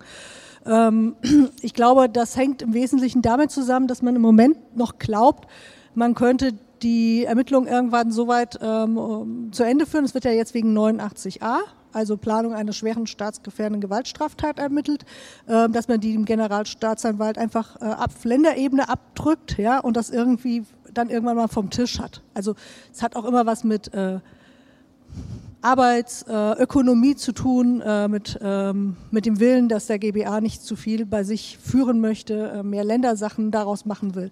Also was alles politisch zu kritisieren ist, aber ich glaube, das ist im Hintergrund. Hm, zu Frauen, also ähm, es gibt dort Frauen, aber ähm, bisher aus dem, was ich gesehen habe an äh, Unterlagen oder so etwas, waren sie nicht Teil der Kommandostrukturen, haben nicht an den Schießtrainings teilgenommen, waren nicht in Kenntnis, wo die Waffendepots sind, waren mal bei geselligen Zusammenkünften der Gruppe mit dabei. Also so, die machen ja auch so, Mehmet Turgut hieß äh, das NSU-Ufer in Rostock. Ja? Ähm, und da haben sie jährlich einen Pokal ausgeschossen. Ähm, und das war wohl auch mehr so im geselligen Rahmen mit Grillen und so. Und da können aber Frauen dabei sein. Aber sonst spielen sie in der Organisation bei Nordkreuz ähm, keine Rolle. Auf jeden Fall weiß man es bisher nicht. Ähm, bei anderen Gruppierungen, die derzeit im Verdacht stehen, ähnliches ähm, geplant zu haben wie Gruppe S, ähm, die ja aufgerippt wurden und äh, man vermutet, dass sie bundesweit eine Anschlagsserie auf Moscheen in Kleinstädten geplant haben. Ähm, da gab es Frauen, da gab es Frauen auch, die ähm, mehr zentrale Figur waren. Auffällig ist aber dann, ähm, dass vollkommen unverständlich ist, warum gegen die nicht auch dann das Ermittlungsverfahren geführt wird. Ich glaube, da haben manchmal auch die Sicherheitsbehörden so einen sehr, ähm, ich finde, falschen Blick, dass sie ähm, dann die Frauen äh, relativ schnell irgendwie rausrechnen mhm. ähm, und ähm, ähm, da gibt es zum Beispiel eine aus dem Raum Nürnberg, die also von Anfang an in dieser Gruppe dabei war. Ähm, und gegen die läuft nicht das Verfahren. Ähm, was, glaube ich, weder, weniger in der Sache liegt, als mehr in ihrem Geschlecht. Also ich würde sagen, es ist nicht generell so, dass in extrem rechten bewaffneten Gruppierungen es keine Frauen gibt. Das ist Quatsch. Die gab es immer. Die gab auch als Attentäterin, also nicht nur Beate Zschäpe, sondern Franziska Birkmann, also die die zweite wichtige Führungsfigur in der Wehrsportgruppe Hoffmann, also die heutige Ehefrau von Karl-Heinz Hoffmann. Aber ähm, für Nordkreuz weiß man das so nicht. Für den Komplex Franco Albrecht, das ist dieser Soldat aus Frankfurt und dem Umfeld, weiß man das auch nicht. Da spielen auch nur Männer als Beschuldigte eine Rolle. Bei Gruppe S gibt es Frauen. Man muss sich das dann, glaube ich, im Detail angucken. Ähm, aber ich denke, das ist immer noch ein Problem von den Sicherheitsbehörden, dass sie ähm, bei Frauen in so Zusammenhängen sehr schnell davon ausgehen, dass die keine zentrale Figur sind und ähm, dann auch entsprechend ähm, nicht so agieren. Also deswegen, ähm, ich glaube, da muss man auch ein bisschen jetzt abwarten, was noch an Recherche herauskommt. Aber es hat ja auch Jahre gedauert, bis sie diese äh, Ursula Haferbeck mal hinter Gitter gesetzt haben, nachdem sie wirklich jahrzehntelang den Holocaust geleugnet hat und das wirklich vorsätzlich immer wieder gemacht hat und die Justiz reagierte einfach nicht. Also da verliere ich dann so meinen äh, Glauben an die Justiz. Und was die, die Frauen angeht, ähm, also in diesen dieser Szene der äh, Hasskommentarschreiber sind auch viele Soldaten, die sich heute noch echauffieren können, dass Frauen zur Bundeswehr zugelassen werden. Also das widerspricht sozusagen ihrem innersten ähm, Bild, was, was möglich ist und dass es jetzt Schützenpanzer gibt, wo Schminkspiegelhalterungen und Wickeltische und was weiß ich alles eingerichtet werden. Also ähm, es sind ganz schreckliche Zeiten für solche äh, Männlichkeitsbilder. Ja, genau. Also einmal ganz kurz zu den Frauen. Äh, Finde ich verwunderlich, dass so viel Verwunderung vorherrscht, weil sie werden ja auch in allen anderen Bereichen nicht gesehen. Von daher, ähm, das, genau, also stimme ich dem Satz zu, es wird einfach nicht eingesehen, dass die eine zentrale Rolle spielen können. Ähm, selber aus Hessen kommt oder da aufgewachsen, da gab es auch ein sehr starkes Rechts Gruppenproblem und auch nichts, was dagegen stand. Ähm, da wurden auch vereinzelte Fälle eben genannt und die Frauen auch tatsächlich rausgerechnet in der öffentlichen Berichterstattung. Definitiv, weil ich sie in der Schule neben mir sitzen hatte sozusagen. Ähm, dazu, ja, der Bogen geht zu dem Satz, der vor einiger Zeit kam mit Mecklenburg-Vorpommern und dass die Gruppe Nordkreuz, wenn ich es richtig verstanden habe, grundsätzlich als Prepper statt Rechtsterroristen abgetan wurden, während, ich weiß nicht, gerade gelesen, äh, Hausprojekt Menschen, die mit einem Laserpointer auf eine Polizistin ziehen, 200, äh, 100, äh, also 200 Polizisten rechtfertigen können. Jetzt ist nur meine Frage, warum Mecklenburg-Vorpommern besteht das Problem nicht grundsätzlich in ganz Deutschland, dass eben einfach die Augen verschlossen werden vor dem Problem des Rechtsterrorismus? Warum wird in dem Fall auch wieder, was Hanau angeht, gesagt, das war eine kranke Person mit psychischen Problematiken, aber es wird eben nicht gesagt, es war ein rechter Akt und, und, und, und, und. Also die Liste ist ja unendlich, aber ich glaube, äh, speziell jetzt an Frau Renner gerichtet tatsächlich, wie das bundesweit zu sehen wäre und was man da überhaupt machen könnte, sollte, dürfte?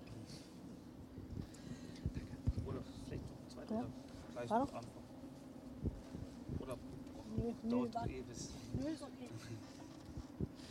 Ja, meine Frage führt ein bisschen in eine andere Richtung, persönlich zu Ihnen, Herr Groschupf. Ähm, was hat die Auseinandersetzung mit dem Prepping-Thema mit Ihnen gemacht? Ähm, wo ziehen Sie Ihre persönliche Grenze? Wie viel Prepping ist okay?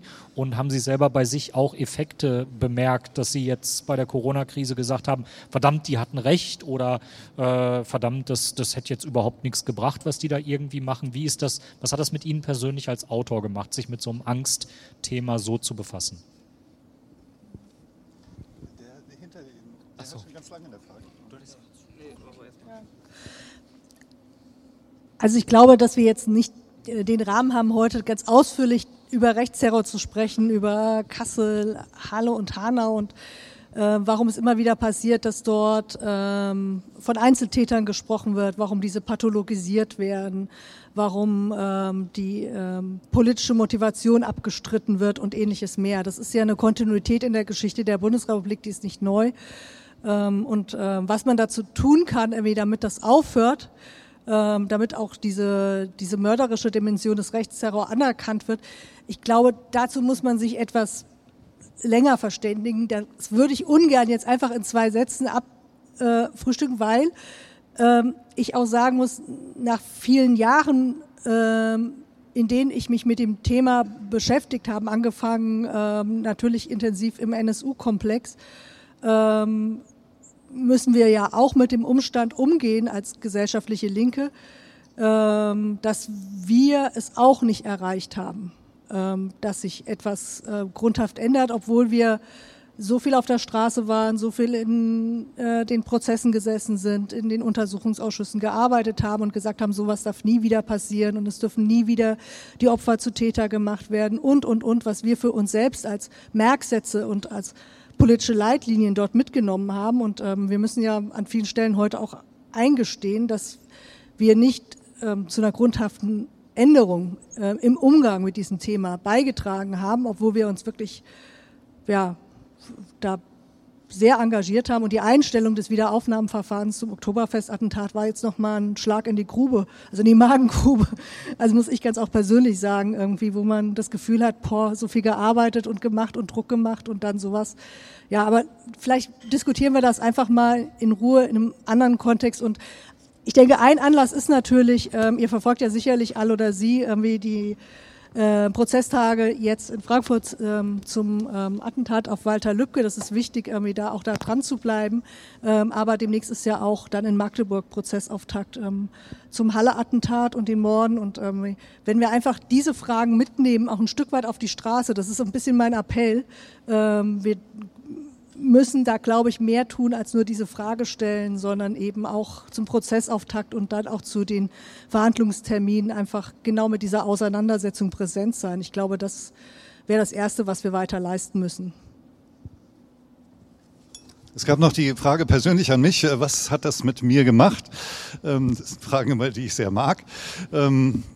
Ähm, es ist so, dass ich ähm, zum Leidwesen meiner Frau äh, darüber nicht selber zum Prepper geworden bin und wenn ich einkaufe, vergesse ich weiterhin die Hälfte und äh, was in der nächsten Woche ähm, nötig ist, ähm, daran denke ich schon überhaupt nicht. Also von daher hat das ähm, jetzt lebenspraktisch äh, nicht den Erfolg gebracht, den es ähm, hätte zeitigen sollen vielleicht. Es hat mich allerdings ähm,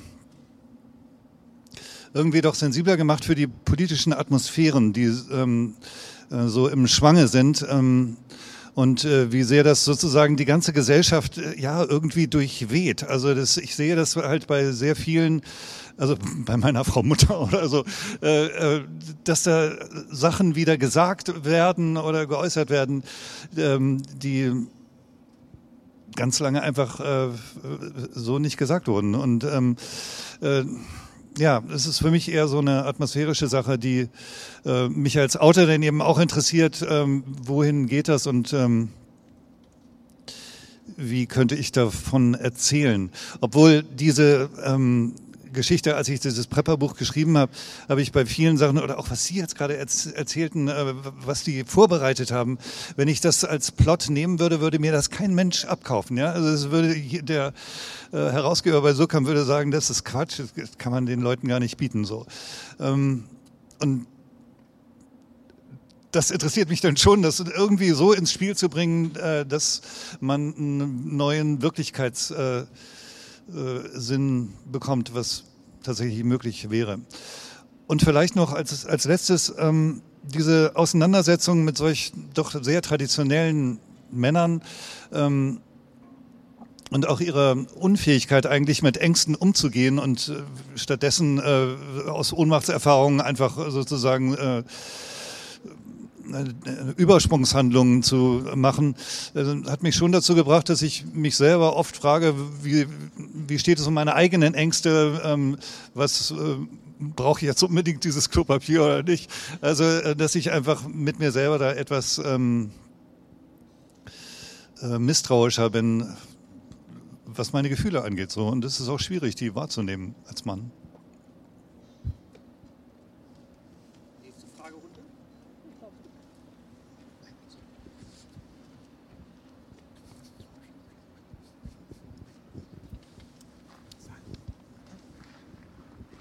Ja, meine Frage wäre, ähm, ob es sich ein Problem eigentlich gibt, der Rechtsentwicklung in den Sicherheitsbehörden. Also vor allen Dingen auf den Ländern. Weil wenn irgendwas aufgedeckt wird, ist ja meistens, dass der MAD äh, das bisschen aufdeckt und so weiter im Rahmen der Bundeswehr und dann zieht an irgendwas und dann aber herauskommt, dass es eben irgendwelche Einsatzkräfte auf Landesebene und sowas sind. Und äh, erstmal ist es so. Und wenn es so wäre, wie kann man denn dann politisch auch weiter dagegen vorgehen oder generell im Prinzip dagegen? Was für Möglichkeiten gibt es da und, und so weiter. Also der MAD ist Teil des Problems.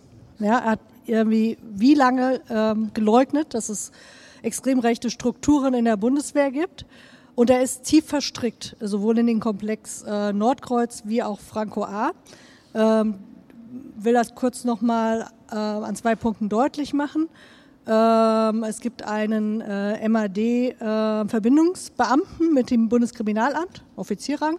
Ähm, der soll ähm, den einen ähm, Tatbeteiligten in dem Komplex Nordkreuz, Achim S., also den ehemaligen KSKler, vor der Durchsuchung gewarnt haben. Es konnte leider ähm, im ähm, äh, Gerichtsverfahren nicht ähm, rechtskräftig festgestellt werden, aber ähm, dieser Peter W. ist auch der Fallführer beim MAD zum Komplex Franco A gewesen. Und auch dort gibt es eine Auffälligkeit, dass nämlich ähm, zu dem Zeitpunkt, da der Durchsuchungsbeschluss erwirkt wurde, ähm, Franco A die bei der Bundeswehr erbeutete Munition und Granaten und ähnliches zu einem Komplizen verbringt und der diese dann in seinem Studierendenwohnheim unterbringt. Ähm, und ähm, offenbar gab es auch einen Tipp aus dem MAD heraus, irgendwie, warum diese Aktion dann so stattgefunden hat. Ähm, das ist für den Geheimdienst ja auch erstmal nicht, nichts Neues, ja, dass sie äh, da kooperieren mit den Tätern.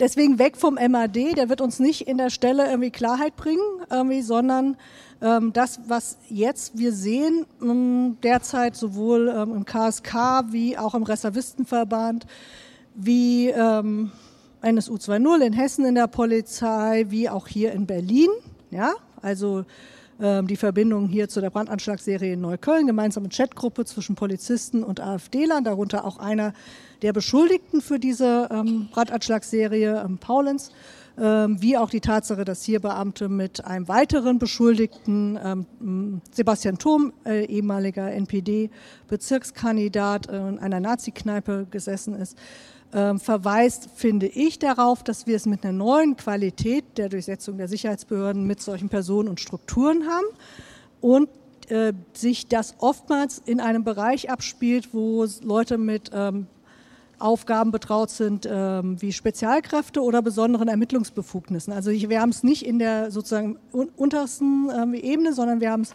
bei der Bundeswehr im KSK, wir haben es bei der Bundeswehr in den äh, Fallschirmjägerbataillonen. Ähm, da gibt es ein bestimmtes Selbstbild, ja, eine bestimmte, ja, auch Überhöhung. Ähm, und wir haben es in der Polizei mit LKA-Angehörigen zu tun oder mit SEK-Kräften, was zum Beispiel Nordkreuz angeht. Ähm, und ähm, das muss man, glaube ich, mal sich genau ansehen. Ähm, und ähm, was man dagegen tun kann, äh, einmal, dass es natürlich aufgedeckt wird und ähm, zum Zweiten, dass alle die, die darin verstrickt sind, sowohl strafrechtlich belangt werden und nicht nur disziplinarisch. Also das ist halt nichts mit dem Disziplinarischen, ja. Also da kommt nichts bei rum, ja. Da gibt's dann am Schluss irgendwie eine Versetzung in den anderen Abschnitt. Ähm, und meiner Meinung nach muss klar sein, die werden alle rausgeworfen. Also wer bei sowas mitmacht, wie Nordkreuz und irgendwie, der kann gehen. Ja, und auch bei der Gruppe S haben wir ja ich habe ja von dieser Gruppe genannt, auch wieder die Verbindung, da ist ja auch ein Polizeiangehöriger aus Hamm wieder dabei. Überall hockt die Polizei drin und ich finde, da muss die klare politische Forderung sein, neben dem Aufdecken, und da wird uns kein Geheimdienst helfen, das aufzudecken, weil die sind Teil dessen.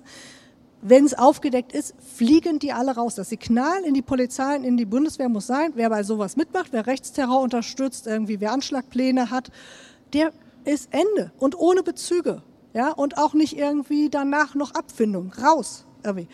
Das finde ich ist eine ganz einfache politische Forderung irgendwie, wenn die ankommen würde, da würde, ich glaube, das ein oder andere sich irgendwie auch tun in dem Laden oder in den Läden. Ja, ich würde an der Stelle einen Punkt ergänzen wollen. Ähm, Daniel Lücking, ich schreibe hier beim äh, Neuen Deutschland und war auch selber lange Jahre Teil der Bundeswehr. Ähm, die Bundeswehr hat das gleiche Problem wie die Prepper. Äh, man kann die Trennlinie nicht scharf ziehen. Äh, man sieht, die Prepper befassen sich mit ähm, ja, an sich vielleicht teilweise sinnvollen Dingen. Man bereitet sich auf irgendeine Krisensituation vor. Das kann bis zu einem gewissen Punkt völlig in Ordnung sein. Und dann fällt es aber schwer, irgendwo die Grenze zu ziehen. Wo fängt jetzt diese rechte Problematik an? Und man kriegt es nicht trennscharf und kann nicht sagen, okay, bis hierhin geht ein Preppertum, ab da beginnt ein Rechtsradikalismus. Bei der Bundeswehr spiegelt sich das wieder in dem Bereich der Vorschriften. Wir haben eine Sprache, die ist ganz klar rechtsdurchsetzt und das ist den Menschen, die sie in der Bundeswehr anwenden, teilweise gar nicht bewusst, weil sie ganz neutral in Vorschriften präsentiert wird. Und das ist dann die Sprache, wo dann eben auch Rechtsextremisten vermeintlich normale, vermeintlich auf dem Boden des Grundgesetzes stehende Soldaten dann wieder abholen und quasi eine Stufe weiterheben. Und auch da ist die Trennschärfe nicht hinzukriegen. Äh, bestes Beispiel ist immer der Begriff Kameradschaft. Wenn man das in linken Kontexten erwähnt, ist eigentlich sofort klar, okay, das ist irgendwie rechtsbesetzt. Die Bundeswehr verwendet so etwas ganz neutral.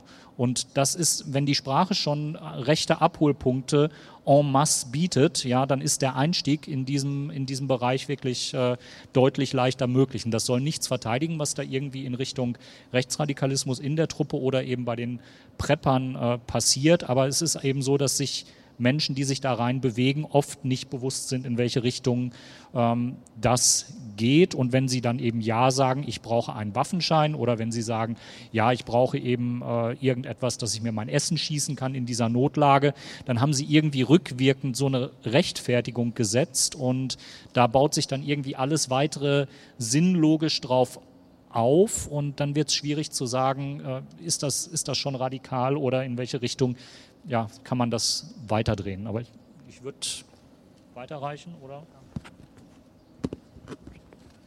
Ich würde auch nochmal ergänzen, also ich würde da schon zustimmen, dass Preppen kein per se rechtes Phänomen ist. Ich glaube einfach, dass es aber Schnittmengen gibt oder vielleicht strukturelle Ähnlichkeiten. Also ich würde einer sagen, in der, in der psychischen Disposition bei vielen Menschen, also ich glaube, es sind einfach oft Menschen und da gibt es, denke ich, dann auch wieder Überschneidungen, äh, genau mit diesem MINT-Bereich. Also ich habe die meisten Prepper, die ich interviewt habe, kommen aus einem Sicherheits- oder Militärbereich, Mathematik, Ingenieurswissenschaften, Naturwissenschaften, Technisches. Ich glaube, da gibt es eine gewisse ja, oft eine mangelnde Ambiguitätstoleranz, eine, eine Suche nach Eindeutigkeit, nach Sicherheit. Ich glaube, das sind schon Überschneidungen, oft eben auch ein bestimmtes Bild von Männlichkeit, was wir schon angesprochen haben. Und eben, das ist natürlich das gibt schon vor den Preppern, das haben Sie ja schon angesprochen, auch einfach diese, diese konservativen ähm, Kulturkritiken oder Zeigdiagnosen, die sich von Spengler bis heute irgendwie durchziehen, die sich natürlich immer wiederfinden und ähm, da aber dann hier natürlich äh, auch wieder versucht wird, aktiv gegenzuwirken. Ich habe eine Frage an Frau Renner noch. Ähm, ähm, ja, ich finde es sehr, sehr wichtig, dass jemand in der Politik auch sagt, was ist. Also ich ähm, äh, höre das mit sehr offenen Ohren, was Sie ähm, jetzt über diese ganzen Zusammenhänge, die man in den Zeitungen oder Medien ja auch nicht so deutlich äh, dann, ähm, zu, zu, lesen bekommt. Ähm, haben Sie selber Angst manchmal? Also Sie exponieren sich da ja auch und äh, weiß ich nicht, ist oft äh, nicht gern gesehen oder gehört, wenn jemand so klar benennt, was der oder die machen.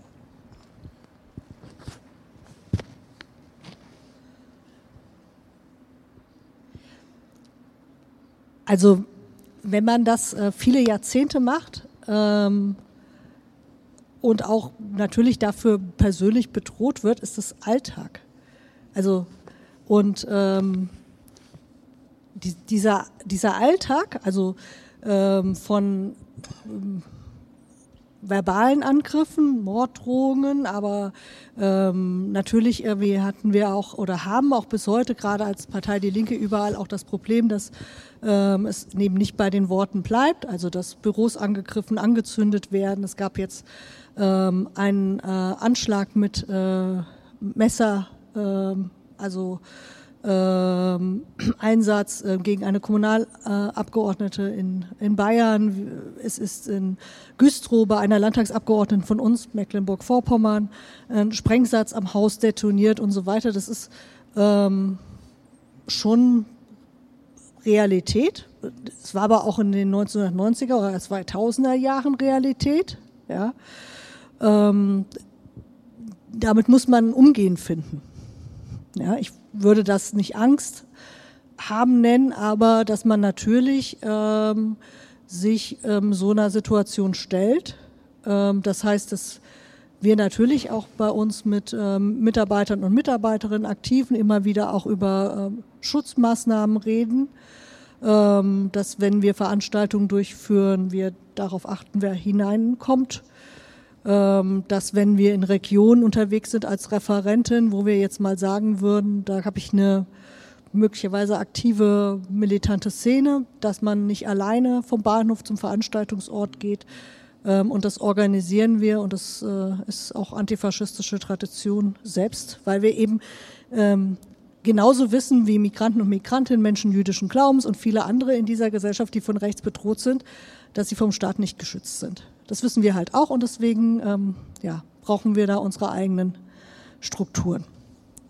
Soweit kann ich das nur beantworten. Aber es, hat sich nichts, ich, würde jetzt nicht sagen, dass ich jetzt heute mehr Angst hätte als nach der Selbstenttarnung des NSU. Also das war auch schon äh, ein Moment, wo man gesagt hat, äh, die kenne ich doch alle. Ja, die, also wir wussten in Thüringen, wo die ganze Unterstützerszene ist. Wir kannten die alle mit Namen. Ja, so. Also ja, es ist Realität.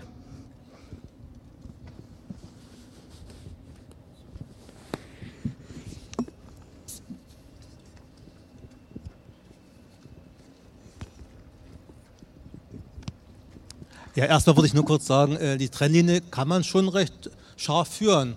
Die, die Ravioli äh, stapeln, sind völlig uninteressant. Aber sobald jemand äh, seine Meinung jemand andere mit Gewalt aufzwingen will, da ist eben die Grenze überschritten. Und sobald jemand eben 1000 Schuss Munition sammelt oder Gewehre macht, ja, da ist, ähm, ja, da muss der Bund, die Bundesstaatsanwaltschaft im Prinzip eingreifen. Es ist völlig unverständlich, dass sie es nicht tut, muss man so sagen jetzt, ja. Und ähm, dass sie es nicht tut, das ist eben eine Frage, wie stark jemand oder wir politisch sind. Weil offensichtlich fehlt Kontrolle.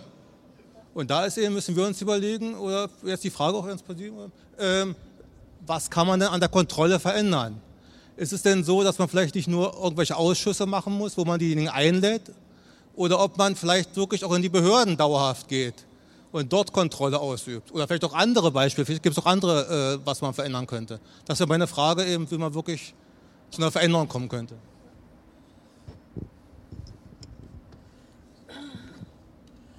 Ach, da fällt mir ganz viel ein, was man machen könnte. Es geht damit los, irgendwie, wenn bei der Bundeswehr irgendwas abhanden kommt, ja, also so ein G3, ja, ähm, dann ist es oft so, oder das haben wir auch in Anfragen herausgearbeitet, dass sie sagen, upsi, ist weg, ja, machen wir mal eine kleine Befragung. Weiß jemand, wo das ist? Nö. Okay, das war's. So, ja, also mehr passiert da nicht. Nur in fünf Prozent der Fällen in den letzten Jahren, wo äh, Munition oder Sprengstoff oder Granaten oder Gewehre weggekommen sind, ist überhaupt ein ähm, äh, Ermittlungsverfahren eingeleitet worden. Also man ist dann als Bundeswehr zur Polizei und hat äh, gesagt Anzeige. Ja? So einfache Methode, um äh, diesen äh, Umstand entgegenzutreten, ist, äh, irgendwie muss geklärt werden, immer dann, wenn sowas wegkommt bei der Bundeswehr, müssen die pflichtig irgendwie Anzeige erstatten. Und es muss extern durch die Polizei oder die Staatsanwaltschaft ermittelt werden und nicht diese Selbstrevision. Ja? Die nämlich heißt, irgendwie hat vielleicht jemand mit nach Hause genommen, kann sich da jemand dran erinnern, wo ist denn das jetzt hin? Ach, irgendwie. Schwund gibt's immer. Also so ist ja da jahrelang verfahren worden. Irgendwie. Also das ist eine ganz einfache Sache. Bundeswehr muss in Zukunft Legalitätsprinzip gelten. Ja, bei Straftaten irgendwie übergeben die das den Zuständigen und dann wird ermittelt, wo der Scheiß ist. Und dann kann halt die Polizei hingehen, kann äh, Durchsuchungen machen, kann Zeugen vernehmen und so weiter. Ganz einfache Methode. Ähm, das nächste ist Waffenrecht, können wir auch ran. Ja, also wieso gibt es überhaupt die Möglichkeit, bestimmte Waffentypen hier legal als Jäger oder sogenannter Sportschütze? Ja, also ich meine jetzt nicht die, die wirklich damit ähm, eine Sportdisziplin machen, also zielen auf Scheiben, ja, so, sondern die, die meinen, es sei Sport, irgendwie halbautomatische Waffen zu haben und auf bewegliche Ziele zu schießen. Ja, das kann man nämlich legal sowas haben. Ja, und warum? Wer braucht eine halbautomatische Waffe bitte? Ja, so, das hat auch mit Sport nichts zu tun irgendwie. So. Ähm, das sind alle Sachen, die könnte ich ändern. Ja? Ähm, ich, ich, könnte auch äh, Aufbewahrungsvorschriften ändern. Ja?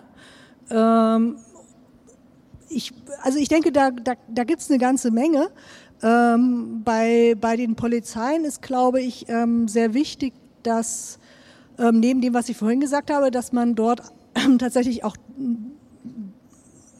gegen die, die zum Beispiel ihre dienstlichen Mittel missbrauchen, zum Beispiel ihren Dienstrechner, um dort Leute auszuspionieren, strafrechtlich und dann eben auch ähm, ähm, tatsächlich auch mit dem Entfernen aus dem Dienst vorgeht, ähm, wäre eine wichtige ähm, Maßnahme, ähm, dass man sich dann auch nochmal überlegt, ob ich ähm, bestimmte Einheiten, wo ich sage, die ähm, einfach durch ihr Elite-Denken ja, und ihre Feindbildbestimmung irgendwie prädestiniert sind, auch für rechte und autoritäre Gedanken, ob ich zum Beispiel so etwas überhaupt äh, haben soll. Das gilt, wir haben die Diskussion in der Bundeswehr für das KSK.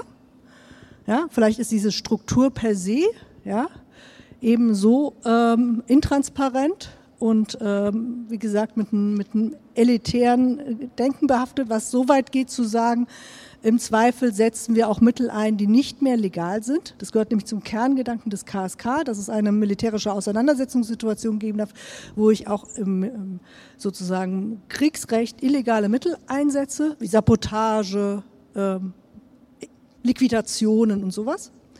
Ähm, und dasselbe gilt für mich für die Polizei. Also da gibt es auch Bereiche, wo ich sage, ähm, da muss man sehen, ob geschlossene Züge, Bereitschaftspolizei, Spezialkräfte mit einem bestimmten Selbstbild, äh, Feindbild, ob äh, man die nicht dadurch auch demokratisiert, indem ich sie in andere Bereiche eingliedere. Das, also nur so, also Ideen gibt es. Das wäre nicht so, dass nicht Leute, auch gerade Polizeipraktikerinnen, aber auch Leute, die zu dem Themenfeld forschen, ähm, gibt es auch an Hochschulen entsprechende Leute nicht schon Überlegungen hätten, ähm, was man da machen könnte. Das Problem ist, dass die Institution sich gegen solche Reformen natürlich wehrt. Also das ist klar. Da gibt es immer ein Beharrungsvermögen. Ähm, das ist dann Themenfeld der politischen Auseinandersetzung. Okay, ähm, wir haben jetzt anderthalb Stunden Veranstaltung. Ich würde noch den Herrn da hinten dran nehmen und dann schließen wir, glaube ich, auch langsam mal bald, weil auch wenn das Wetter schön war, jetzt wird es doch irgendwann ein bisschen kühl. Ja, nochmal anknüpfend, nochmal anknüpfend, okay, nochmal anknüpfend an das, was Martina gerade gesagt hat. Ähm, wie gestaltet sich denn da die Zusammenarbeit mit der GDP zum Beispiel?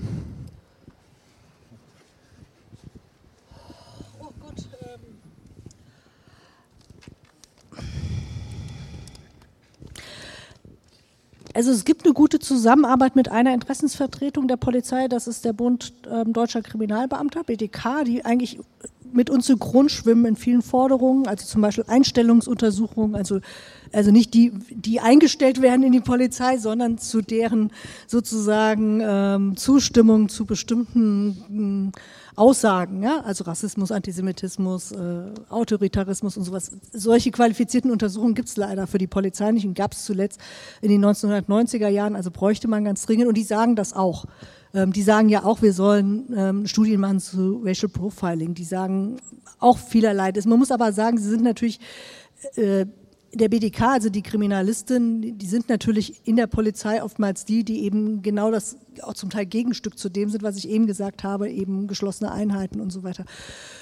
Ähm, bei der GDP würde ich halt große Unterschiede machen. Ich würde nicht sagen, es gibt nicht die GDP, ja, sondern oftmals gibt es in den einzelnen Bundesländern durchaus gute Erfahrungen ähm, auch offene und kritische Polizisten und Polizistinnen und an anderer Stelle ist die GDP manchmal nicht so hilfreich.